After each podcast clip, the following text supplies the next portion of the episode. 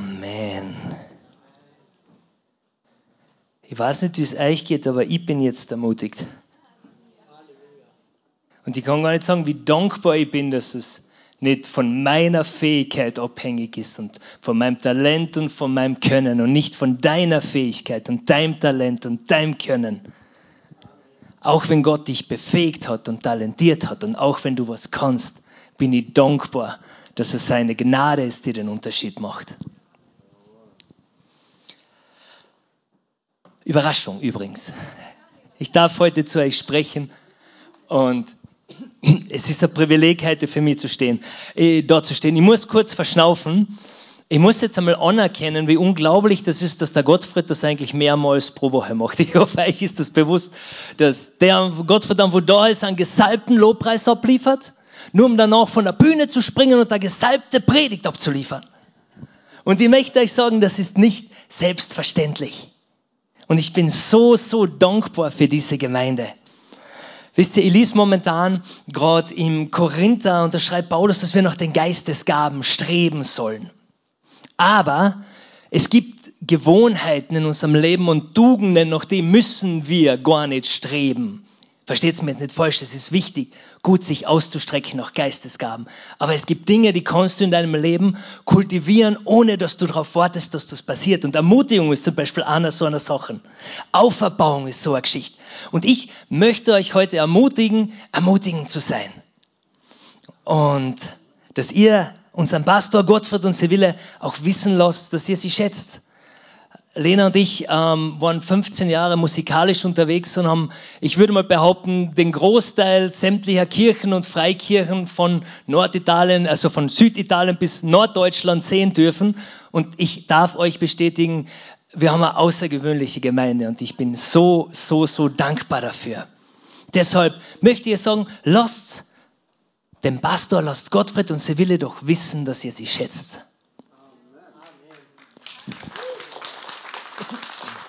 Das, was sie tun, das, was sie leisten, sagt ihnen oder schreibt ihnen. Ihr denkt ja wahrscheinlich, die wissen das eh und vielleicht wissen sie es und ganz sicher machen sie es nicht für eure Anerkennung. Aber Ermutigung und Auferbauung ist etwas, das du in deinem Leben kultivieren kannst, das nicht nur ein Segen für andere ist, sondern das auch für dich ein riesiger Segen sein kann. Und vieles von dem, was Lena und ich in unserem Leben gemacht haben, haben wir gemacht, haben wir machen können, weil Menschen uns ermutigt haben, weil Menschen uns geglaubt haben. Und deshalb möchte ich euch ermutigen, heute zu ermutigen. Ist schön, oder? Kennt man eigentlich haben gehen. Ich finde, das reicht. Es ist ja lustig, dass die Lebensphase, in der man ist, die Wahrnehmung immer ganz, ganz stark prägt. Das merke ich ja bei mir, schlagt ja das Alter jetzt dann langsam, aber gnadenlos zu. Und deshalb muss ich mich vorab entschuldigen. Äh, die Predigt hat eigentlich einen kompletten Kinderdiensttitel. Das liegt daran, dass ich die letzten Jahre mehr Zeit im Kinderdienst mit meinen Kindern verbracht habe, als da herunten bei euch. Und ich bin drauf gekommen, das prägt einen einfach. Also du willst das ablegen, du willst reif sein, du willst komplex sein.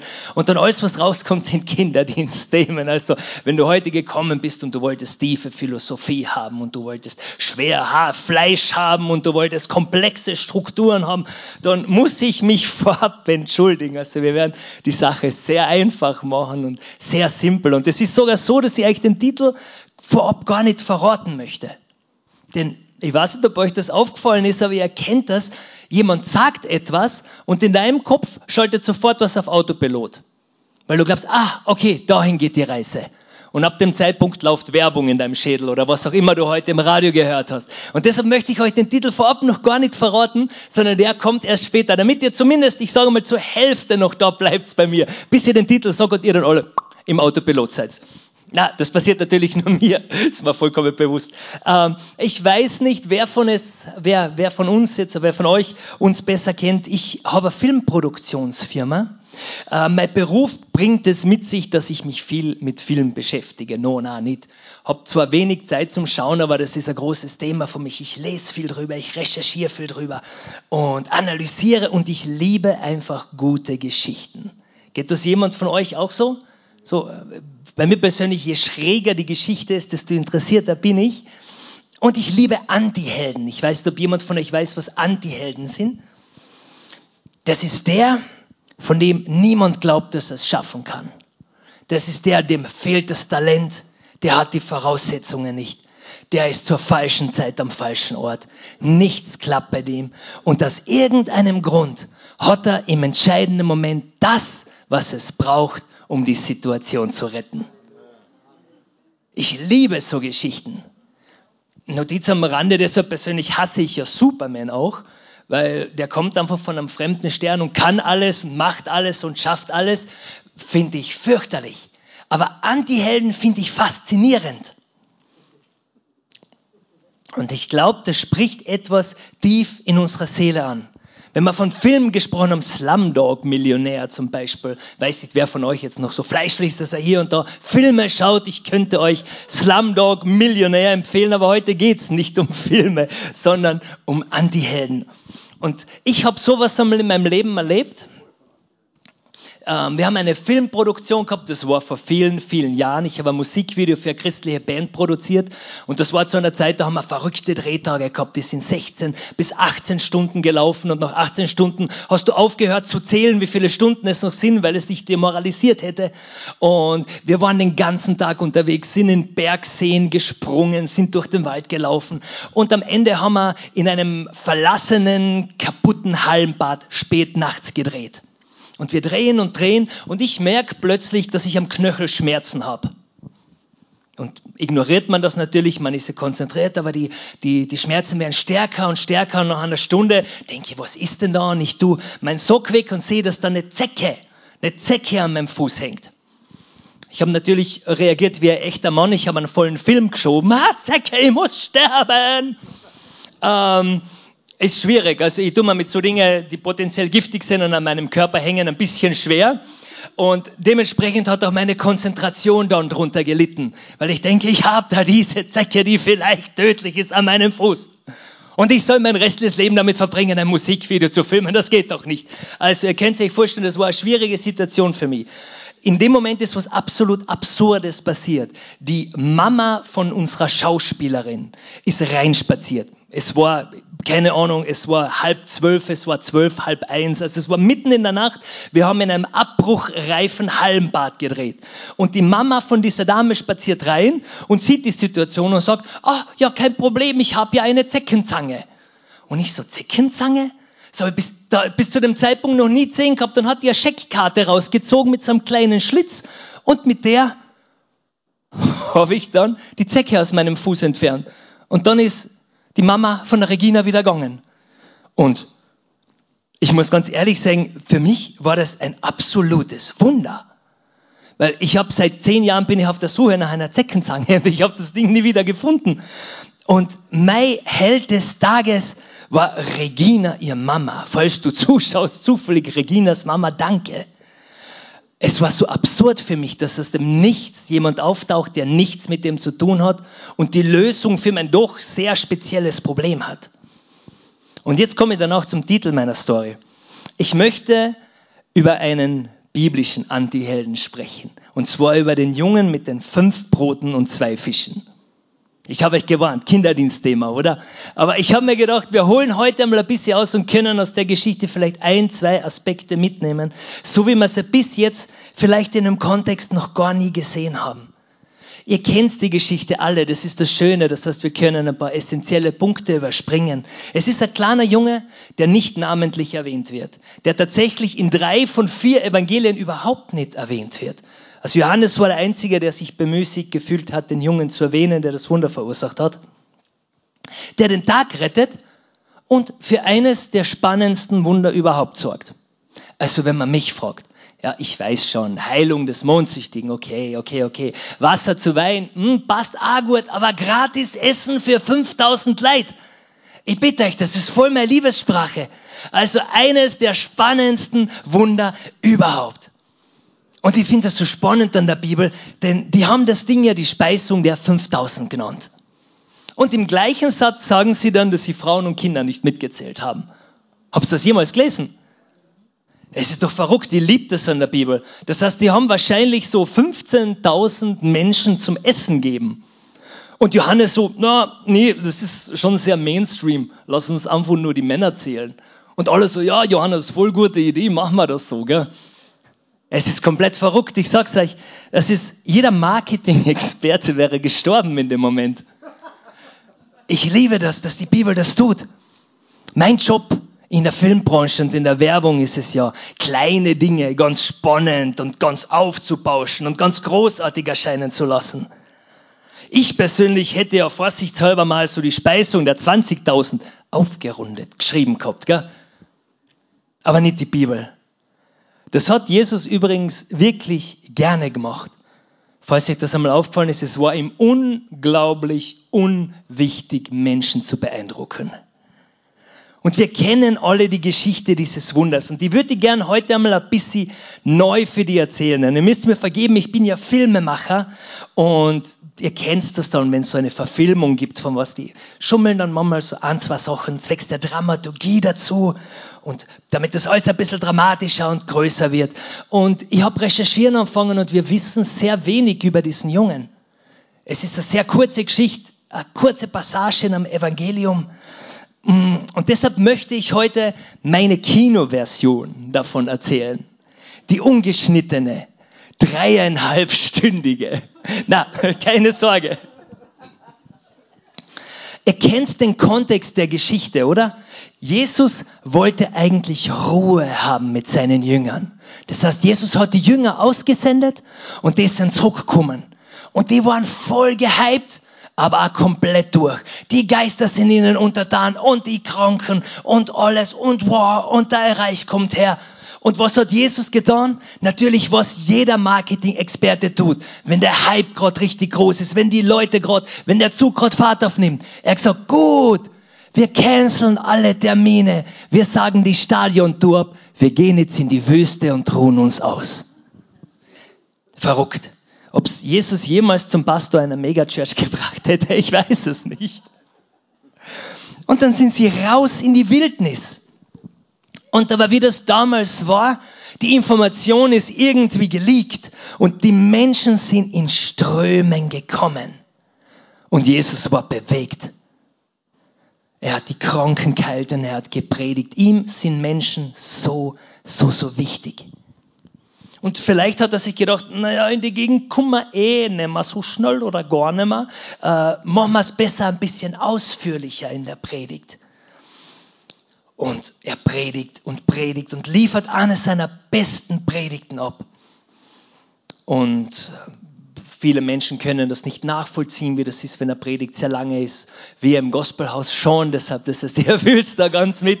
Die Predigt hat gedauert und sie hat gedauert und die Abendveranstaltung endet spät. Sie haben die Zeit übersehen. Die U-Bahn fährt nimmer. Die Leute sind am Verhungern. Die Menge ist richtig unruhig. Und was macht Jesus? Der sagt, na ja, gibt's ihr die Leute halt was zum Essen. Das ist ultra praktisch, oder? Jetzt übrigens, habt, das ist richtig spannend. Jesus sagt seinen Jüngern, geht's und kauft's was zum Essen. Das ist, weil viele Leute denken, dass Jesus arm war. Ich, ich muss einmal als Randnotiz einfügen, wenn du jemanden schickst, um für 15.000 Leute Essen zu kaufen, dann bist du nicht arm. Was, die Jünger haben da geantwortet, sollen wir für 200 Silbergroschen Essen kaufen? Das war, das war ein Jahreslohn. Ich nehme einmal an, wenn sie so blöd gefragt haben, dass sie ihn wahrscheinlich dabei gehabt haben. Und die Bibel sagt uns auch, dass Judas die Kasse über hatte und dass Judas ein Dieb war. Weißt du, wenn du einen Dieb hast, der der Kasse verwaltet und du trotzdem für 15.000 Leute Essen kaufen kannst, dann bist du nicht arm. Und ganz abgesehen davon, was ist das eigentlich für Statement von Jesus, dass er einen Dieb zum Kassier gemacht hat? Glaubt ihr, dass das Zufall war? Glaubt ihr, dass Jesus das nicht gewusst hat? Ich liebe das an Jesus, dass er so klar zeigt, worauf er sein Vertrauen gesetzt hat. Also, Jesus sagt, geht zum kauft was zum Essen. Und ich stelle mir jetzt vor, wie dann Petrus so gestanden ist in diesem Chaos und versucht hat auszurechnen, wie viel Butterbrote und Soletti er jetzt brauchen würde. Verzeiht mir den Kinderdienstvergleich. Als dann dieser Junge zu ihm gekommen ist und ihm das angeboten hat. Und bis dahin kennen wir die Geschichte, gell? Fünf Brote und zwei Fische. Die bin dann nachts im Bett gelegen und haben nachgegrübelt über fünf Brote und zwei Fische. Und ich weiß nicht, ob euch der Gedanke jemals gekommen ist, aber fünf Brote und zwei Fische sind eigentlich relativ viel Essen für ein kleines Kind, oder? Jetzt einmal ganz ehrlich, ich habe zwei Jungs daheim, die fressen wie Scheunendrescher. Genau, ich habe genau meine Kinder nicht in Predigten erwähnen, sonst sind sie dann irgendwann traumatisiert später, habe ich gehört. Aber sie hören heute nicht zu. Also meine Jungs futtern wirklich viel, aber fünf Brote und zwei Fische ist eine unglaubliche Menge Essen für ein Kind, oder? Und ich, für mich habe ich mir gedacht, das hört sich eigentlich nach einer spannenden Geschichte an. Und ich liebe The Chosen. Kennt jemand von euch diese Serie? Das ist eine Serie, die ist vor zwei, drei Jahren rausgekommen die darüber spricht, wie Jesus seine Jünger gefunden hat und die eigentlich diese Geschichte des Evangeliums ähm, aus einem anderen lebendigen Blickwinkel erzählt. Und ich finde das ganz spannend, denn die haben da so Informationen und Geschichten dazu gefügt, die jetzt nicht biblisch belegt sind, aber die den Menschen plötzlich so eine Tiefe geben, dass du anfängst, die mit anderen Augen zu sehen. Weil wir lesen diese Geschichten manchmal und das sind halt einfach, ich sage jetzt so, so zweidimensionale Charaktere und wir vergessen, die haben ja Ängste gehabt, die haben Zweifel gehabt, die haben Hunger gehabt, denen war kalt. Und ich finde das dann spannend und ich habe mir dann gedacht, hm, was wäre denn, wenn ich mich da mal so richtig reinfühle in die Geschichte dieses Jungen? Und die Bibel sagt gar nichts drüber. Und deshalb bitte erlaubt mir das, dass ich das für die Kinoversion einmal ein bisschen ausschmücke, damit wir dann zu einem Punkt kommen, der vielleicht neu ist in dem Kontext. Die ganze Familie hat gehört, dass Jesus von Nazareth in der Gegend ist. Das hat sie im kompletten Dorf rumgesprochen gehabt. Und die Leute waren in Aufruhr. Sie haben gehört, das ist der, der die Kranken heilt. Das ist der, der die Blinden sehend macht. Vielleicht ist das der Messias, auf den wir gewartet haben. Der, der uns aus der Unterdrückung Roms befreit. Das darf man auch nicht vergessen. Das war ja, das war ja die, die Definition des Messias der Juden damals. Ich habe gedacht, hey, der befreit uns von der Steuerlast, von unserer Politik, von den Typen, die wir gar nicht wirklich gewählt haben. Dort müssen wir außer. Und sie sind alle raus in diese Wildnis, weil sie Jesus hören wollten. Und die Predigt hat gedauert und gedauert und gedauert. Und ich stelle mir vor, wie diese Familie des Jungen da so sitzt. Und irgendwann schaut der Papa dann links nach rechts und denkt sich, hm, ich glaube, das wird noch länger dauern. Ich glaube, wir sollten was zum Essen holen. So voll der Stratege, anstatt dass er was mitnimmt. Ich glaube in Wirklichkeit, wahrscheinlich war es die Mama, die dann irgendwann gesagt hat, du, wenn wir jetzt nichts holen gehen, dann werden wir alle verhungern. Und deshalb hat sie den Sohn losgeschickt. Und ich stelle mir vor, wie der Junge unterwegs war, um Essen zu holen. Und ich denke, das hat den Jungen geärgert. Ich denke eigentlich, dass der dort war, um Jesus hören zu wollen. Ich glaube, der wollte die Wunder und Zeichen sehen. Und die Schule ist extra aufgefallen. Und endlich einmal passiert was Spannendes in seinem Dorf. Und alle kommen zusammen. Und was passiert? Er wird weggeschickt um Essen zu holen. Und ich denke, er war relativ lange unterwegs und hat darüber nachgedacht, was er wohl alles versäumt in diesem Moment. Hast du das vielleicht auch schon einmal erlebt? Ich kann mich erinnern, ich habe in meiner Schulzeit einmal einen Ferialjob gehabt, der verhindert, dass ich, verhindert hat, dass ich auf eine Gemeindefreizeit mitgekommen bin. Und ich weiß nicht warum, weil ich war all die Jahre auf Gemeindefreizeit und nie ist was Spannendes passiert.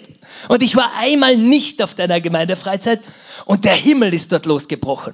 Ich, hoffe jetzt nicht, dass das irgendwie an mir gelegen hat. So, jetzt, wo ich es gerade so erzähle, aber auf jeden Fall, ich kann mich erinnern, ich bin im Kopierkammer der Bezirkshauptmannschaft für Kirchen gestanden und habe zu Gott gefleht, oh Gott, ich will was erleben, warum kann ich da nicht dabei sein? Und ich habe kadert und ich habe gewusst, ich habe einen Tag Zeit, um da rauszufahren. Und inbrünstig habe ich gefleht, sag, ich will das nicht versäumen, ich will diese Wunder sehen.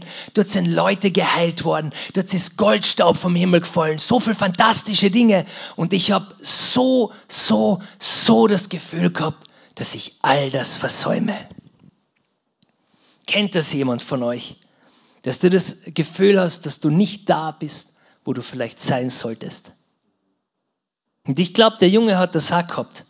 Denn als er viel später angekommen ist, waren alles schon vorbei und die Leute waren aufgebracht und hungrig und die, die Kinder haben gequengelt und die Bodybuilder waren voll unterzuckert Und die Leute haben versucht, auf Airbnb eine Unterkunft zu buchen und nichts hat geklappt, weil das Internet zusammengebrochen ist. Und in diese Situation kommt der Junge rein und die Jünger versuchen das irgendwie zu schlichten, damit es keinen Aufstand gibt. Und ich weiß nicht, was er gedacht hat. Ich weiß auch nicht, ob die Geschichte so war, aber so stelle ich sie mir vor. Vielleicht hat er sich gedacht, ich war den ganzen Tag unterwegs. Ich habe alles versäumt. Aber vielleicht kann ich noch ein Wort abstauben, wenn ich Jesus mein Essen gibt.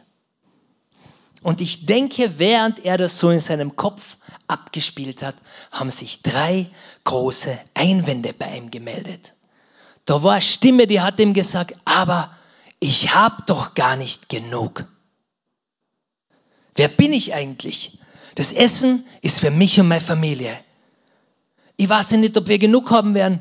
Am Weg nach Hause verhungern Schon vergessen? Das war der einzige Grund, warum sie mir losgeschickt haben, damit wir nicht verhungern. Schließlich habe ich alles versäumt. Und wofür? Für fünf Brote und für zwei Fische. Und wenn ich die jetzt noch weggib, dann habe ich gar nichts mehr. Vielleicht hat der Junge sich aber auch gedacht, ich bin nicht genug. Denn wer bin ich schon, da jetzt eine Szene zu machen? Meine Familie hat mich weggeschickt, weil ich der Kleinste bin. Die hat mich weggeschickt, weil ich der bin, bei dem es nicht auffällt, wenn er fehlt. Was ist, wenn Jesus mich einfach wegschickt, weil ich nur ein normaler Besucher bin? Weil ich nicht laut und extrovertiert und eindrucksvoll und gesalbt bin. Und dann muss ich bei 15.000 Leuten vor und wieder zurück und vielleicht lachen mich alle aus.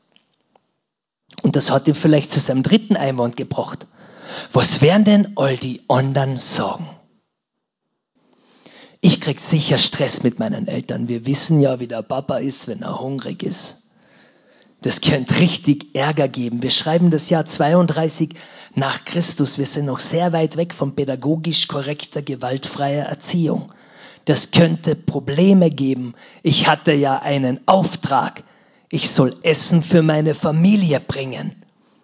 Und was sagen die 15.000, 20.000 aufgerundet? Leute, bei denen ich mich vorbeidrängeln werde mit meinem Essen. Wer bist denn du, dass du die aufspülst? Was willst du mit deinen fünf Brote und zwei Fische? Und dann passiert was völlig Verrücktes. Er nimmt sein Essen und bietet es den Jüngern an und gibt es Jesus. Und den Rest der Geschichte haben wir so oft gehört, dass wir gar nicht mehr viel drüber reden müssen. 15.000 Menschen werden satt, inklusive Männer und Bodybuilder. Und wegen dem Geschenk eines Jungen. Wegen dem, der all das Wichtige versäumt hat. Wegen dem, der zu spät gekommen ist. Von dem es niemand erwartet hätte der Außenseiter, der Antiheld, der den Tag rettet. Und alle werden satt. Und ich finde das so spannend, wenn wir uns die Geschichte anschauen. Wir wissen ja, wie es weitergeht. Die Jünger sammeln dann die Reste ein und es bleiben zwölf Körbe übrig. Ich glaube, Gottfried hat das unlängst gerade in einer Predigt erwähnt. Ich finde das so spannend, denn wer jetzt von euch ein Zahlenmensch ist, weiß auch, wie viel Jünger es gegeben hat. Das heißt, das sind zwölf Körbe für zwölf Jünger übrig geblieben. Denn wir haben ja nicht vergessen, wie die Geschichte angefangen hat, dass die eigentlich Ruhe haben wollten. Die sind raus in die Wüste, die wollten aufdanken, die waren erschöpft. Und anstatt Kraft zu sammeln, was haben sie getan? Gedient im längsten Gottesdienst der Geschichte. Aber die gute Nachricht, wenn wir uns für den Dienst Gottes zur Verfügung stellen, werden wir immer mehr als genug haben. Ich finde das so ermutigend, denn ihr könnt euch tatsächlich Geschichten über Geschichten erzählen, wie das im Leben von Lena und mir passiert ist. Wie Gott uns versorgt hat über übernatürliche und übernatürliche Weise.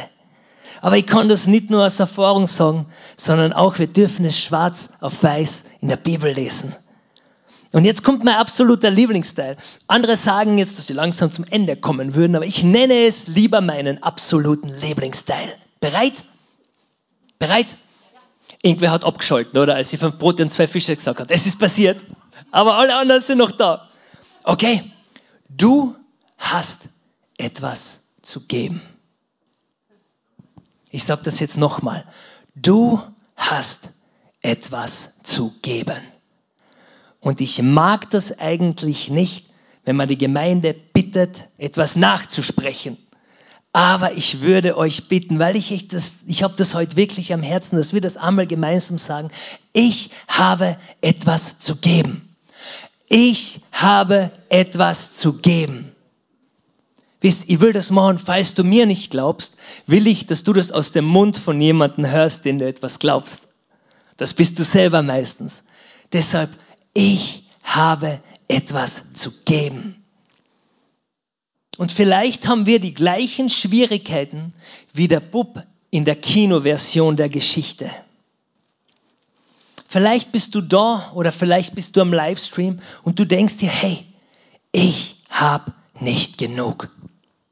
Ich habe jetzt schon weniger als alle anderen. Ich kann nicht noch etwas geben. Bei mir ist es gerade wirklich knapp und das Monat hat noch drei Wochen. Marco, du kennst meine Familie und meine Situation nicht. Ich habe gerade wirklich eigene Probleme. Kennt ihr diese Gedanken? Oder predige ich heute nur für mich? Ist auch okay. Ich finde es gerade richtig. Uh. Vielleicht geht es dir gerade so schlecht persönlich. Und weißt du, bei Geben geht es nicht immer nur um materielle Dinge. Aber vielleicht denkst du, du, ich fühle mich gerade so weit weg von Gott. Ich weiß gar nicht, wo Gott in meinem Leben ist. Ich muss mal schauen, dass ich wieder auf die Spur komme. Kennt jemand diese Gedanken? Wisst, was mir da hilft? Einen brutalen Reality-Check zu machen, wie man sagt. Matthäus 6, Vers 33. Trachtet aber zuerst nach dem Reich Gottes und nach seiner Gerechtigkeit und dann wird euch alles andere zufallen. Und wir kennen den Kontext dieser Stelle, oder? Ich liebe Kontext von Bibelstellen. Matthäus 6,33 spricht von völlig praktischen Dingen. Das ist keine theoretische Stelle. Die redet darüber, hey, was werden wir essen? Was werden wir anziehen? Werden wir genug haben? Und Jesus sagt, alles wird euch zufallen, wenn ihr nach dem Reich Gottes trachtet. Nicht aus Pflicht, sondern aus Vertrauen, dass Gott, der Vater, weiß, was wir brauchen. Noch bevor wir das wissen. Alles wird euch zufallen. Und ich liebe das, denn ich bin draufgekommen, je mehr wir uns auf das Gottesreich ausrichten, desto mehr Zufälle passieren. Das ist schon mal aufgefallen. Ich habe die Woche einen tollen Zufall gehabt. Ich habe etwas dringend gebraucht und das habe ich zu einem Preis gekriegt, zu dem kriegt man es nicht. Was für ein Zufall. Dinge, die uns zufallen, weil wir nach dem Reich Gottes trachten. Und unser Vertrauen nicht in unser Können, nicht in das, was wir haben, nicht in das, was wir kriegen setzen, sondern unser Vertrauen in die Versorgung Gottes. Vielleicht bist du jemand, der sich in den anderen zwei Punkten wiederfindet. Was werden denn die anderen denken? Na so gut, oder was werden denn die anderen denken? Es ist lustig, weil die anderen nämlich auch denken, was werden die anderen denken. Sehr skurril, aber ich kenne diese Gedanken. Und was passiert, wenn ich nach vorne gehe, wenn ich mich vordränge, wenn ich etwas sage im Gospelhaus vor 15.000 Leuten, die mich anschauen? Aufgerundet. Und ich möchte über dieses nach vorne gehen kurz sprechen.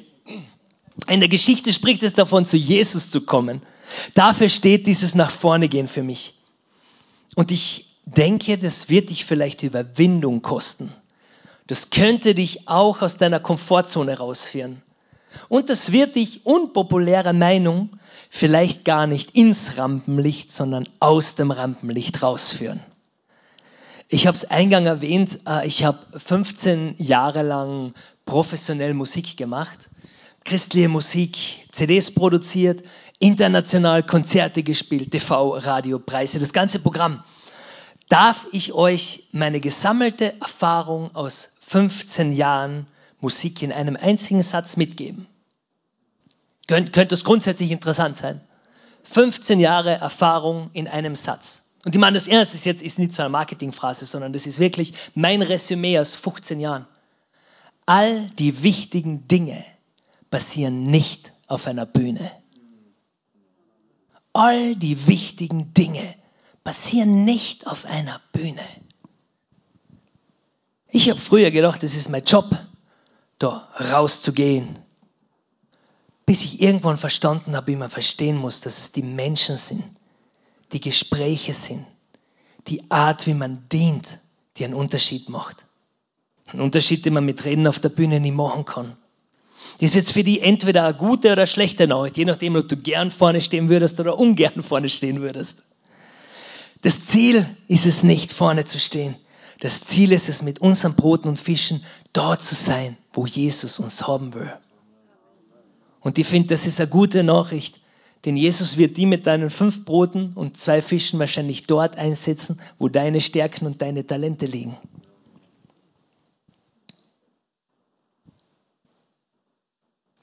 Und vielleicht fragst du dich auch, wer bin ich überhaupt? Ich bin nicht gut genug. Marco, wenn du wüsstest, mit was für Gedanken ich manchmal zu kämpfen habe.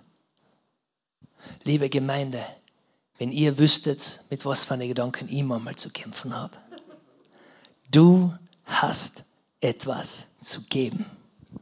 Etwas, das zu einem Wunder im Leben von jemand anderem werden kann wie die Zeckenzange. Egal, ob du das als groß oder klein empfindest. Das liegt nicht an dir. Vielleicht habe ich nur ein kleines Licht, aber vielleicht lasse ich es trotzdem leuchten. Es macht einen Unterschied im Leben von anderen Menschen, wenn du das gibst, was du zu geben hast. Und das Happy End, so, mag jemand von euch Happy Ends? oder so eher bei den voll deprimierten Filmen zu Hause. Na, Happy End. Du versäumst nichts, wenn du gibst. Schauen wir uns die Geschichte ja letztes Mal an. Die Geschichte, die wir so gut kennen. Die Gabe dieses Jungen hat doch die komplette Story verändert. Ich meine, mich persönlich hätte es jetzt schon interessiert, was Jesus so alles gepredigt hat das so spannend war, dass die Leute geblieben sind, bis sie fast verhungert sind. Aber na, davon spricht die Bibel nicht. Die Bibel spricht von dem, was der Junge getan hat, von den fünf Broten und zwei Fischen. Damit beginnt die Geschichte eigentlich. Der ist gekommen in einer Situation, wo er gedacht hat, alles ist vorbei. Und er hat noch nicht gewusst, dass die Geschichte erst mit ihm beginnt. Wenn du etwas zu geben hast, versäumst du nichts. Sind das nicht gute Nachrichten? Ich weiß nicht, ob das, ich, ich bin so jemand, ich habe früher immer fürchterlich Angst gehabt, was zu versäumen. Und du bist dort, du bist dort, du bist dort. Zum Schluss bist du so erschöpft, dass du nichts mitkriegst und alles versäumst. Mir entspannt das so, dass ich weiß, hey, ich versäume nichts wenn ich gebe, was ich zu geben habe. Und die gute Botschaft, die mich so entspannt, um etwas zu geben, braucht's gar nicht viel. Wir haben am Anfang von den Geistesgaben gesprochen, nach denen wir streben sollen. Nach die Zeichen, nach die Wunder, nach die prophetischen Gaben, nach die Wunderwirkungen. Aber um zu geben, was du geben kannst, braucht es nur das kindliche Vertrauen dass Jesus aus deinem bisschen ein Wunder machen kann. Dass Jesus aus deinem menschlichen bisschen ein Wunder machen kann. Lena und ich waren in unserer alten Gemeinde sehr involviert in Lobpreis und Jugendarbeit. Und irgendwann einmal haben wir mit unserem guten Freund Stefan gesprochen und ihn gefragt, Stefan, warum bist du eigentlich erst so spät in die Jugend gekommen? Und Stefan hat gesagt, naja, ich war schon ein ganzes Jahr im Gottesdienst, bis das erste Mal jemand mit mir geredet hat. Aua, habe ich mir damals gedacht. Alles, was gebraucht hätte, wäre jemand, der Hallo sagt und mit ihm redet. Mich zum Beispiel, unpopuläre Meinung. Stefan geht's gut übrigens, gar alles gut mit Stefan, aber das heißt, ihr könnt heute beruhigt schlafen, aber vielleicht gibt's in deinem Leben jemanden, für den es einen Unterschied macht, wenn du Hallo sagst und mit ihm redest. Und ich verstehe die gut, das ist nämlich unangenehm. Ich habe das professionell erarbeitete Talent, extrovertiert zu wirken. Es ist aber eigentlich gar nicht so. Am allerliebsten rede ich mit die 3,5 Menschen, mit denen ich mich wohlfühle. Wisst, das ist so meine Komfortzone. Da brauche ich mich nicht verändern, das tut mir nicht weh, da muss ich mir keine neuen Fragen überlegen, keine Exit-Szenarios. Weil ich unsicher bin und meistens müde und ich nicht so gern mit neuen Menschen rede. Aber es kann im Leben einer Person all den Unterschied machen, wenn du mit dir redest. Wenn dein Hallo deine fünf Brote und zwei Fische sind, wenn die Hilfe, die du jemandem gibst, deine fünf Brote und zwei Fische sind, wenn dein Gebet die fünf Brote und zwei Fische sind, dann kann das im Leben von jemand anderen ein Wunder sein. Und deshalb möchte ich euch ermutigen. Wir haben heute mit Ermutigung angefangen und ich möchte mit Ermutigen aufhören. Du hast etwas zu geben. Lasst uns aufstehen und beten.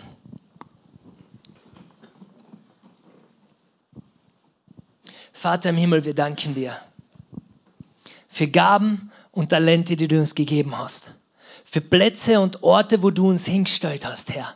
Für Situationen und Menschen, mit denen wir Kontakt haben.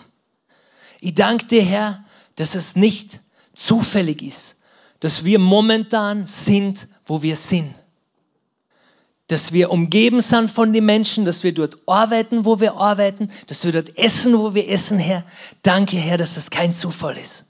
Und wir legen unsere fünf Brote und zwei Fische, unsere Talente, unsere Möglichkeiten vor dir und sagen, Herr, wir wollen sie zu deinen Füßen legen. Denn wir wollen etwas geben, das im Leben von jemand anderem ein Segen sein kann. Wir möchten etwas geben, Herr, das du zu einem Wunder machen kannst. Und wir beten für göttliche Gelegenheiten in den kommenden Tagen und Wochen. Wir beten für einen übernatürlichen Mut und Kühnheit. Und wir beten für das Sprechen vom Heiligen Geist, der uns sagt, in was für Richtung wir gehen und welche Worte und welche Taten unsere fünf Brote und zwei Fische sind. Wir legen das in deine Hände her, mit dem Wunsch, dass dein Reich kommt und dass dein Wille geschieht. In unserem Leben, in unserem Umfeld, in unserem Stadt, in unserem Land und in unserer Generation, Herr. Wir beten, dass dein Reich kommt. In Jesu Namen. Amen. Ihr Lieben, seid ermutigt und seid gesegnet. Wir sehen uns am Sonntag.